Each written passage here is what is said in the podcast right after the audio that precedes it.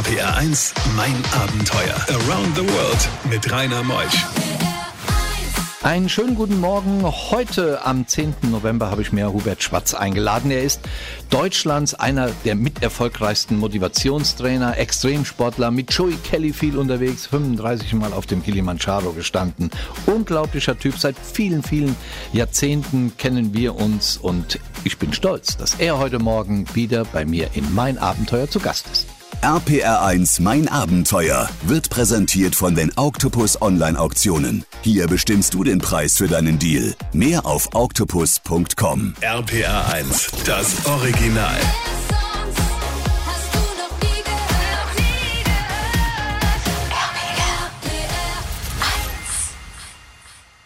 RPR1, mein Abenteuer mit Rainer Meutsch. So, mein lieber Hubert, du bist angereist.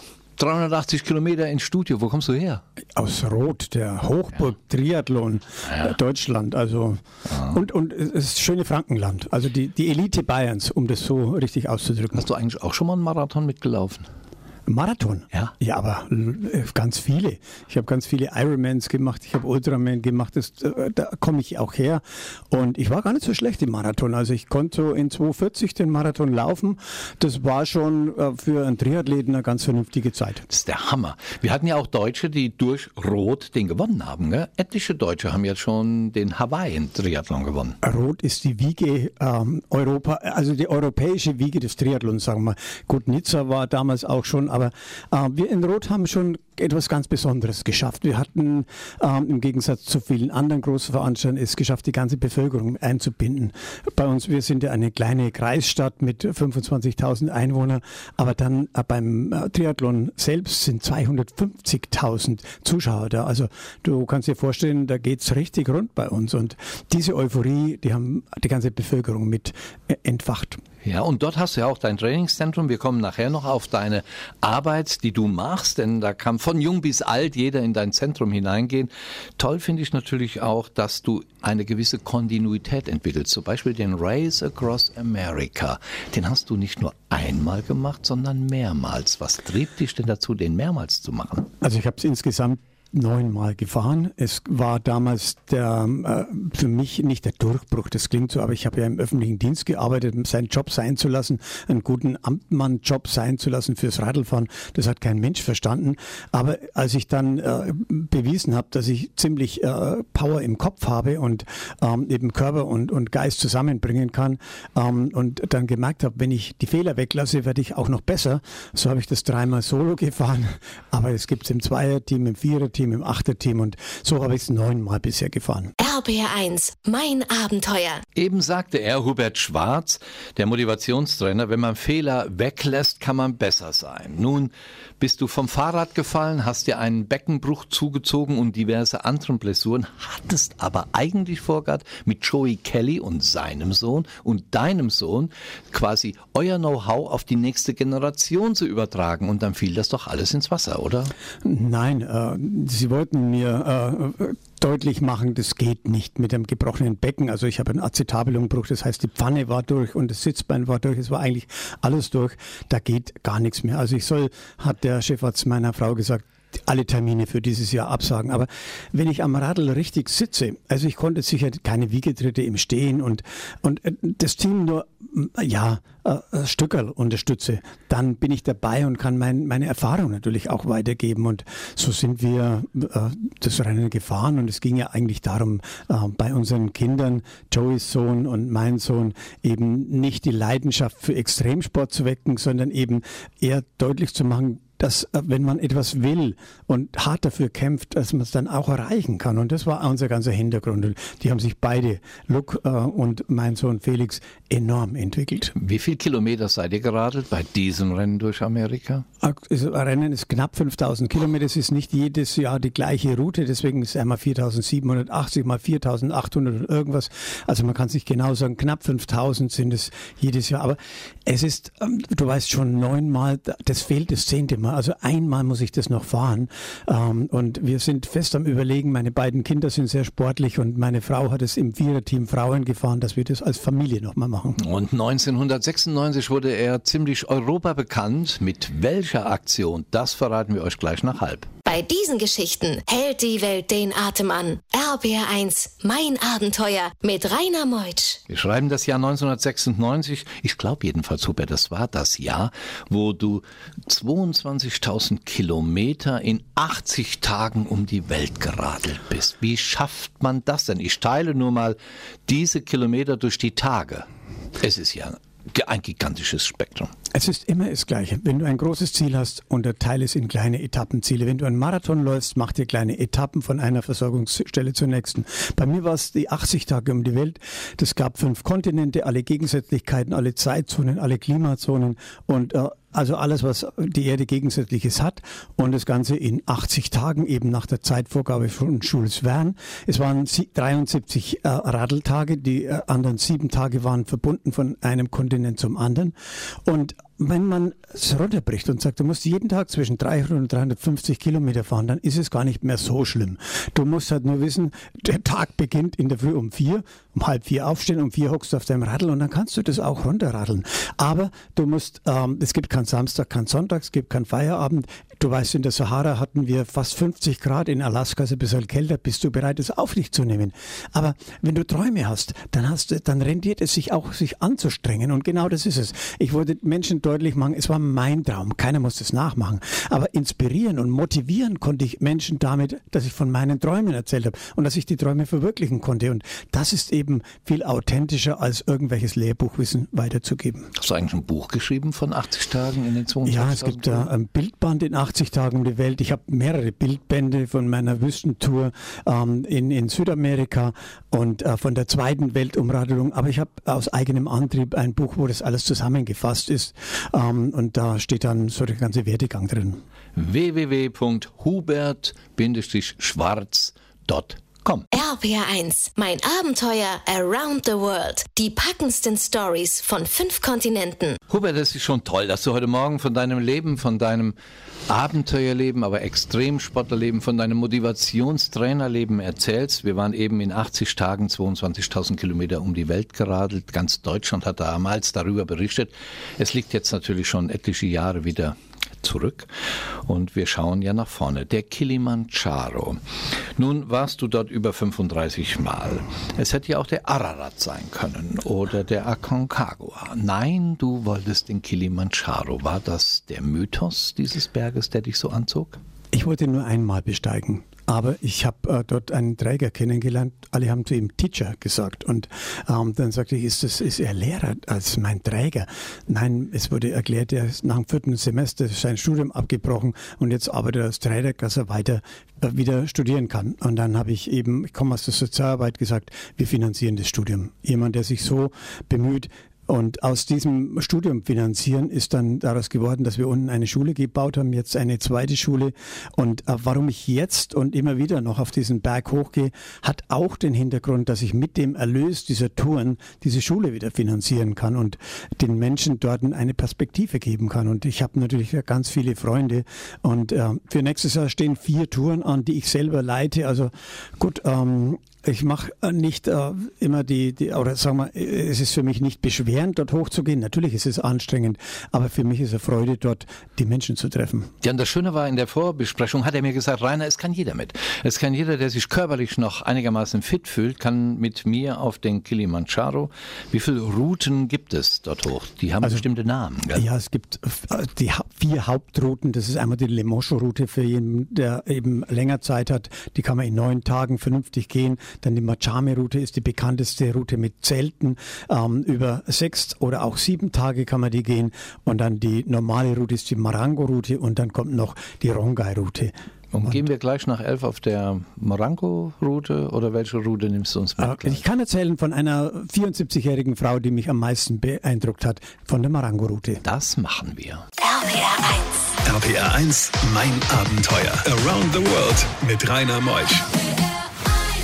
Heute Morgen zu Gast in mein Abenteuer ist Hubert Schwarz, der Mann, der die Erde in 80 Tagen mit dem Fahrrad auf 22.000 Kilometer umrundet hat, der neunmal den Race Across America erfolgreich bestanden hat, der viele, viele Rennen auf anderen Kontinenten gemacht hat, der Marathonläufer, der Triathlet und der Mann, der über 35 Mal auf dem Kilimanjaro war. Eben hat er uns erzählt, ich erzähle gleich die Geschichte einer Dame, die über 70-jährig mit mir auf dem Kilimanjaro war. RPR1 Mein Abenteuer wird präsentiert von den Octopus Online Auktionen. Hier bestimmst du den Preis für deinen Deal. Mehr auf octopus.com. RPR1, das Original.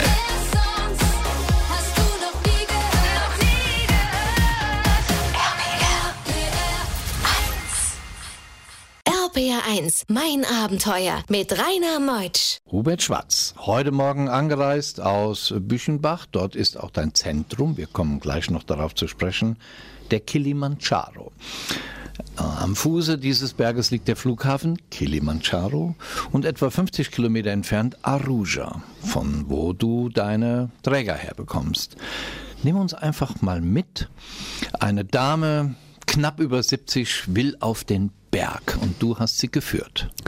Ja, es ist für mich äh, dieser Berg, ich hatte gerade schon erzählt, zum einen Geld verdienen, weil das Geld vor allem unten bleibt und wir Schule bauen, aber ähm, man fragt sich, du hast ja auch wahnsinnig viel in diesem Bereich gemacht. Was ist der Zweck unseres Daseins? Und wenn man sehr viel Kompetenz hat auf diesem Berg, dann muss man sich nicht darstellen, dass ich derjenige bin, was ich bin nicht für Held, dass ich da hochkomme, sondern ich will andere erfolgreich ihren Traum verwirklichen helfen. Und es war diese Dame, die eben leider das Pech hatte, dass ihre zwei Männer, also der erste Mann mit 45 gestorben, dann die beiden Kinder alleinerziehend, äh, hat das Studium ermöglicht. Der zweite Mann, hat, sie hat wieder geheiratet, ist dann auch wieder gestorben, hat sie an drei drei, Jahr, drei Jahre gepflegt und dann hat sie mit 72 entschieden, jetzt bin ich dran. Und äh, sie hat den Kilimanjaro sich vorgenommen. Ihre Jungs haben gesagt, Mutter, du bist verrückt. Was willst du auf dem Berg? Du bist doch keine Bergsteigerin. Doch, aber sie hat immer davon geträumt.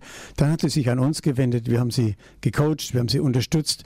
Und letztendlich war ich dann bei ihr mit der ganzen Gruppe, aber ich kümmere mich immer um die Schwächeren. Und ich kürze ab, sie war oben. Sie hat Rotz und Wasser geheult und sie war oben. Mein Ding war natürlich, äh, bringst du jetzt eine 74-jährige Frau äh, an, den, an die Grenze und bringst du sie um oder Nein, der Mensch kann sehr viel mehr. Ich war bei ihr, natürlich habe ich den Rucksack abgenommen, sie hat warme Getränke bekommen und wir haben alles gemacht. Aber immer wenn sie nicht mehr konnte, haben wir gesagt, dann lass uns einen kleinen Moment innehalten. Wenn du aufgibst, ist es vorbei. Wenn du es noch einmal versuchst, hast du vielleicht eine Chance. Und so sind wir nach oben gekommen. Und mir ist klar geworden, wenn Führungskräfte begreifen würden, dass ihr Job eigentlich ist, andere erfolgreich zu machen, dann bekommen sie es doppelt und dreifach zurück. Und das habe ich am Kilimanjaro erlebt. RBR1, mein Abenteuer. Der Kilimanjaro für die Maasai. Ein heiliger Berg, ein großer Berg, ein gigantischer Berg in Afrika, der höchste, knapp 6000 Meter hoch. Hubert Schwarz kennt ihn sprichwörtlich wie seine Westentasche. Der Aufstieg. Ähm, das Land selbst hat ungefähr 1000 oder 1500 Meter Höhe, da rund um Aruja. Und dann nimmst du die Gruppe, so maximal 20 Leute zum Beispiel, hast jede Menge Gepäckträger dabei. Erzähl mal, wie die Etappen funktionieren. Also wir haben äh, natürlich äh, viele Träger, das heißt im Schnitt sind es drei Träger pro, pro Tourist und ähm, äh, es gibt ein äh, paar Regeln am Berg. Die erste Regel heißt langsam gehen. Und Bolle Bolle, sagte jeder, und auf bayerisch ausgedrückt, wer schneller ist wie ein Ochs, der ist ein Ochs. Sorry, wenn ich das so hart ausdrücke. Der zweite Regel, du musst so viel wie möglich Gepäck abgeben. Also trag ganz wenig. Die meisten haben immer viel zu viel dabei. Also trag wenig, gib es in deine Tasche, lass den Trägern. Du brauchst eigentlich nur für die paar Stunden, wo du unterwegs bist, dein Reservegepäck, Regenjacke, T-Shirt zum Wechseln, etwas zu essen und, und trinken und das war's. Und ähm, dritte Regel ist eben, du musst genug trinken und vor allem richtig essen. Und wenn du das magst, dann hast du schon mal das, das Richtige. Und es geht jeden Tag 1000 Höhenmeter. Die Träger sind bei uns und so sind wir über viereinhalb Tage ähm, wandern wir nach oben und dann eineinhalb Tage geht es wieder runter. Gestartet wird bei 1700, ungefähr 1700 Meter am Gate und ähm, dort ist eine Prozedur. Man lernt in Afrika relativ schnell. Ähm, die haben die Zeit, wir haben die Uhren. Also es, es dauert alles etwas.